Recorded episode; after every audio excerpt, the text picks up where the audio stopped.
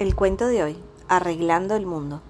Un científico que vivía preocupado con los problemas del mundo estaba resuelto a encontrar los medios para aminorarlos.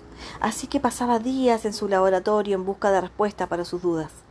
Cierto día su hijo de siete años invadió su laboratorio decidido a ayudarlo a trabajar. El científico, nervioso por la interrupción, le pidió al niño que fuese a jugar a otro lado. Viendo que era imposible sacarlo, el padre pensó en algo que pudiese darle con el objeto de distraer su atención. De repente se encontró con una revista en donde había un mapa con el mundo, justo lo que precisaba.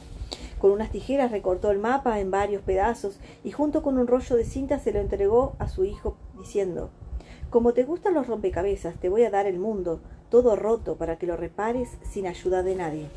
El científico calculó que al pequeño le llevaría diez días componer el mapa, pero no fue así. Pasada algunas horas escuchó la voz del niño que lo llamaba calmadamente. Papá, papá, ya lo hice. Conseguí terminarlo. Al principio el padre no creyó en el niño. Pensó que sería imposible que a su edad hubiera conseguido componer un mapa que jamás había visto antes.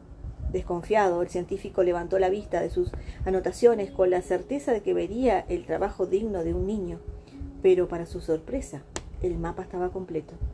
Todos los pedazos habían sido colocados en sus debidos lugares. ¿Cómo es posible? ¿Cómo el niño había sido capaz de hacerlo? De esta manera el padre preguntó con asombro a su hijo, Hijito, ¿tú lo sabías? ¿Sabías cómo era el mundo? ¿Cómo lo lograste? El niño respondió, Papá, yo no sabía cómo era el mundo, pero cuando sacaste el mapa de la revista para recortarlo, vi que del otro lado estaba la figura de un hombre. Así que di vuelta los recortes y comencé a recomponer al hombre, que sí sabía cómo era. Cuando conseguí arreglar al hombre, di la vuelta a la hoja y vi que había arreglado el mundo. Autor Gabriel García Márquez. A veces nuestros problemas son difíciles de resolver, pero si los miramos al revés, con otra visión, allí podremos encontrarles la solución. Siempre existe una forma de resolver las cosas. Espero les haya gustado.